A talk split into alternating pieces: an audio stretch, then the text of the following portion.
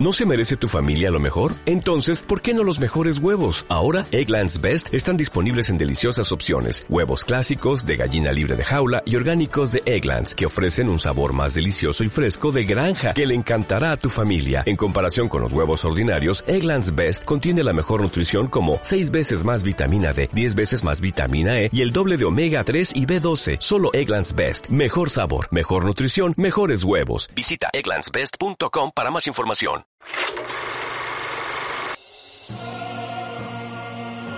5 secondi contro Sved, Spanulis lo attacca, scarica, Pripesi, si c'è, passo, Olimpia Consolanti, non è possibile!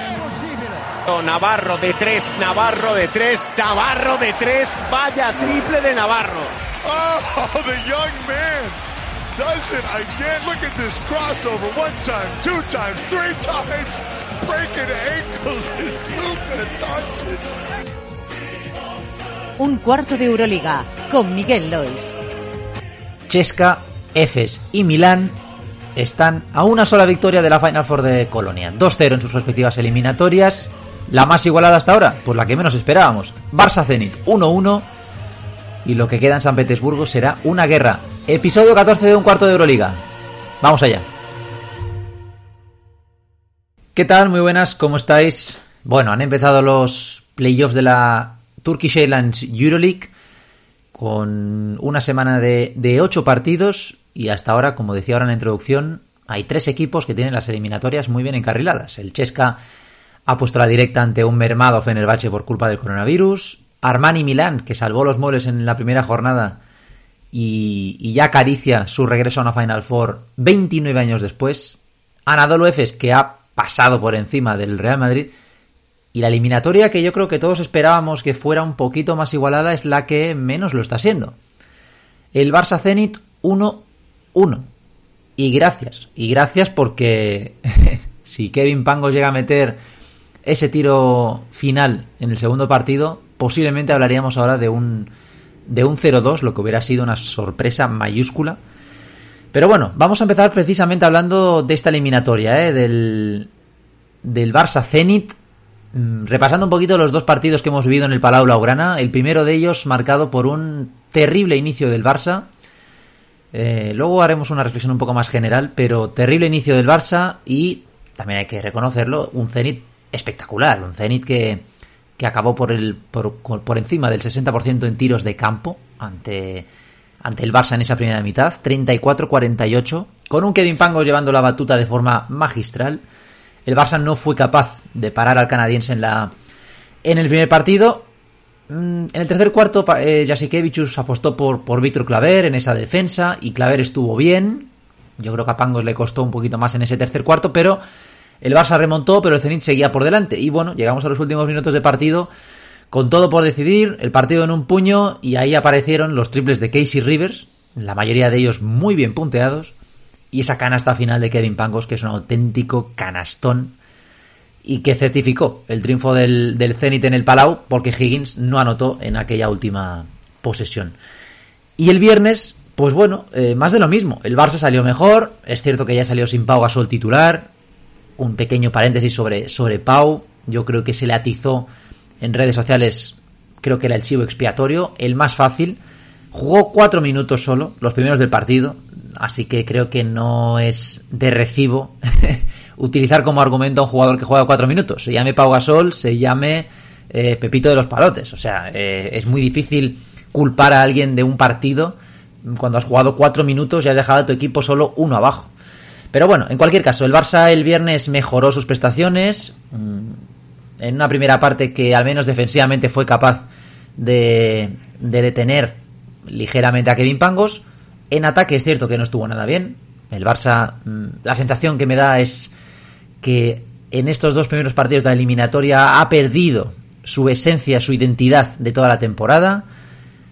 Seguramente hay un porcentaje alto de mérito del Zenit. No, no, no estoy desprestigiando ni muchísimo ni muchísimo menos, perdón, al equipo de Xavi Pascual. Por cierto, pedazo de entrenador. Eh, está sacando, creo que es difícil sacar más eh, rendimiento de la actual plantilla. Además, sin Mateus Ponitka, pieza clave, y sin Arturas Gudaitis el viernes, por ese 15 en el tobillo. Bueno, lo dicho, el Barça, mm, que también estaba teniendo muchas dudas en su juego, el viernes en el segundo partido, eh, de hecho iba perdiendo 15-21 ya en el segundo cuarto, y un parcial, es cierto, con, con Roland Smith y dos triples desde la esquina y unos buenos minutos de, de seguramente los únicos que ha hecho en esta eliminatoria hasta el momento, pues permitieron al Barça irse de 9 al descanso 38-29, pero cuando volvieron de vestuario la realidad es que el partido volvió a coger tintes de, de agonía. A mí el Barça me genera un punto de... me transmite, perdón, un punto de ansiedad, como si hubiera el miedo a ganar, ese miedo el sentirte favorito. Y bueno, el Zenit poquito a poquito fue haciendo su trabajo de hormiguita, mmm, igualó el marcador, se llegó a poner por delante. Kevin Pangos falló el tiro que pudo darle la victoria al Zenit, el partido se fue a la prórroga. En la prórroga el Zenit se llegó a tener una ventaja de 4 puntos hasta que apareció Adam Hanga. Adam Hanga, robo, triple, otra vez robo y tiros libres que no falló. Los tiros libres, por cierto, tampoco los falló Corey Higgins, que estuvo ahí segurísimo desde esa línea. Higgins y Brandon Davis, pieza fundamental durante muchos minutos para sostener al Barça en ataque, un Barça que en ataque está sufriendo muchísimo para anotar canastas fáciles. El Zenit no está permitiendo ninguna canasta fácil y se llevó la victoria en la prórroga de forma agónica mm, y ahora faltan mínimo, faltan 80 minutos en San Petersburgo que van a ser una guerra. Lo que está haciendo Pangos y Pascual en esta eliminatoria ahora mismo es de, es de quitarse el sombrero y allí en San Petersburgo ahora faltan 80 minutos de picar, picar y picar. Hola, soy Sharas Yesikevichus. No te pierdas cada semana un cuarto de Euroliga. Bueno, vamos con la segunda eliminatoria. Lo vamos a hacer, si os parece, por, por el orden de, clasificación en, en, fase regular. Así que ahora toca hablar de ese, de ese Chesca Fenerbahce. El Chesca está 2-0. Ha ganado los dos partidos a, a Fenerbahce al final con un marcador un poco más cómodo de lo que seguramente se ha visto en, se ha visto en la pista. Aquí para que os hagáis una idea, yo creo que durante el transcurso de este podcast os he ido hablando de la importancia que puede tener el, el, coronavirus o las lesiones inesperadas, ¿no? En estos momentos de la temporada. Pues claro, fijaos el, fijaos el Fenerbahce lo que ha sufrido. En el momento más importante de la temporada vas a, a Moscú a jugar. El primer partido lo vas a jugar sin Dashaun Pierre, pieza muy importante en estas últimas semanas. Eh, los que escucháis el podcast ya lo sabéis bien. Sin Dashaun Pierre, sin Edgar Azulanovas, sin Jarre Ledy, sin Ali Mohamed. O sea, cuatro jugadores que son jugadores. Es cierto que Mohamed, eh, su protagonismo en el Chesk, en el Fenerbahce, perdón, cada vez es menor. Pero bueno, mm, la rotación muy mermada y lógicamente la gasolina llega donde llega, ¿no? En el primer partido el Fenerbahce fue capaz de, de aguantar el tirón de, de, Chesca durante muchísimos minutos. De hecho, hasta el último cuarto la cosa fue igualada con un Nando de Colo que estuvo sensacional. Anotó 27 puntos en total, 22 en una primera mitad de fantasía. La verdad es que el francés se, se echó el equipo completamente a la espalda, pero eh, Chesca se llevó la victoria, sobre todo con un Daniel Hackett que estuvo soberbio en el primer partido. En el segundo también, ahora lo comentamos, pero en el primer partido estuvo soberbio contra, junto perdón, a Will Clyburn, los dos liderando el, al conjunto de, de Dimitris y Tudis. Y claro, Fenerbahce, eh, insisto, entre la rotación corta, sin Igor Kokoskov en el, en el banquillo, en el primero, en el segundo sí que estuvo, pues claro, todo eso acaba influyendo, ¿no? En una, en una eliminatoria. Eso es, eso es así, ¿no? No se trata de intentar poner excusas. El Chesca es cierto que no tiene a Mike James, que no tiene a Milutinov, pero el Chesca lleva semanas ya sin Mike James y sin Milutinov. Es decir, ha podido preparar en cierto modo eh, el reajuste de roles, el preparar un poco tácticamente quién va a asumir eh, protagonismo. Estamos viendo muchos minutos de Nikita Kurbanov, que ya sabemos que cuando llegan los playoffs es un jugador que se multiplica, puro corazón, experiencia. Y claro, Fenerbahce pues ha, ha visto cómo su rotación ha quedado reducida pues prácticamente a 7-8 jugadores. Esa es la realidad.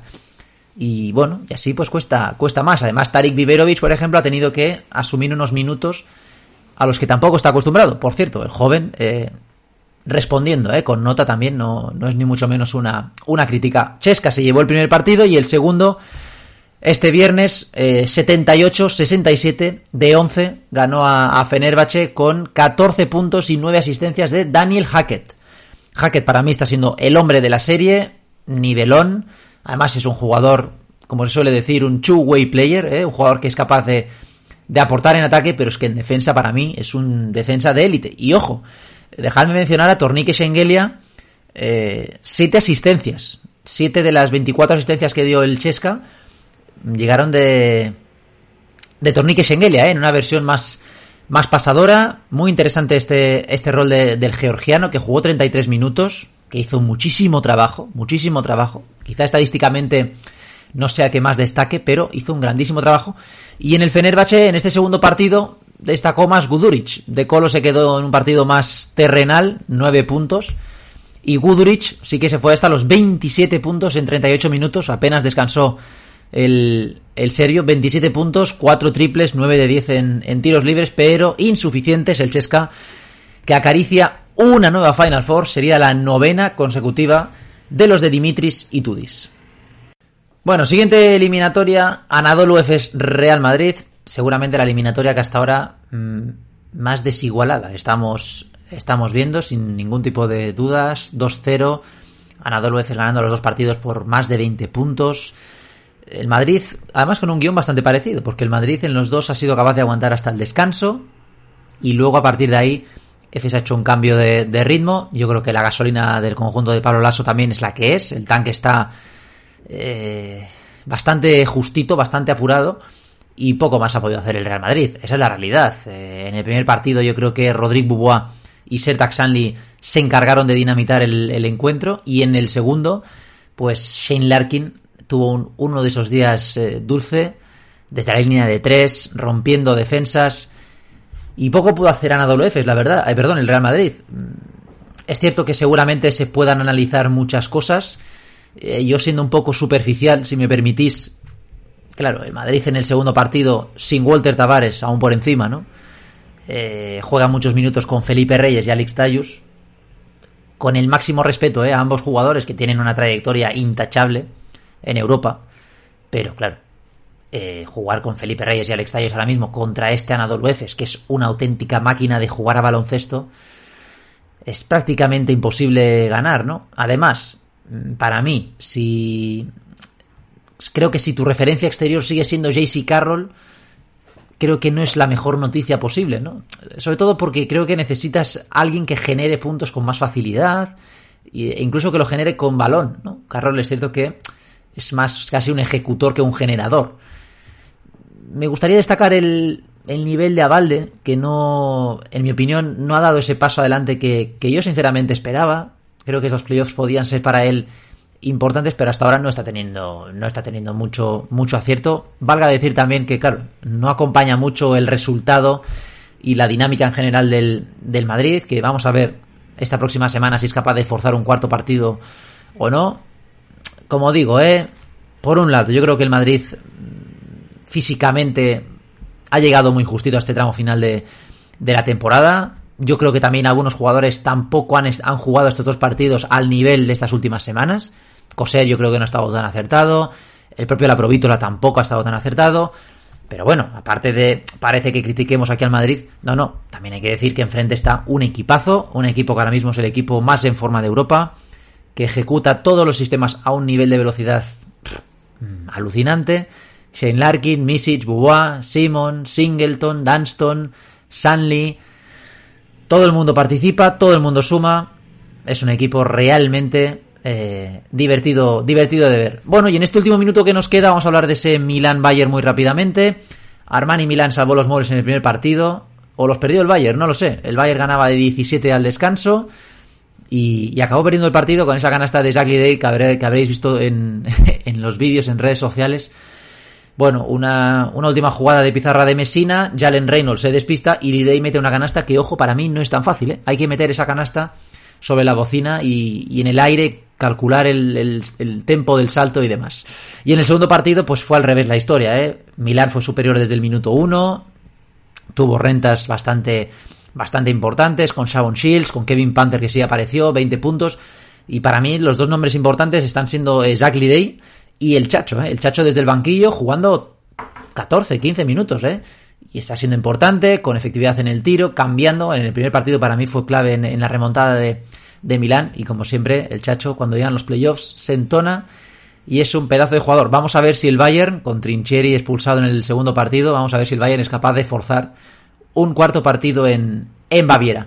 Bueno, y hasta aquí este episodio 14 de, de un cuarto de Euroliga. En 15 minutos hemos hablado de estos primeros partidos, dos partidos de los cuartos de, de final. Y la semana que viene, más. Vamos a ver si se sellan billetes para la Final Four o no. A cuidarse mucho. Un abrazo. Chao, chao.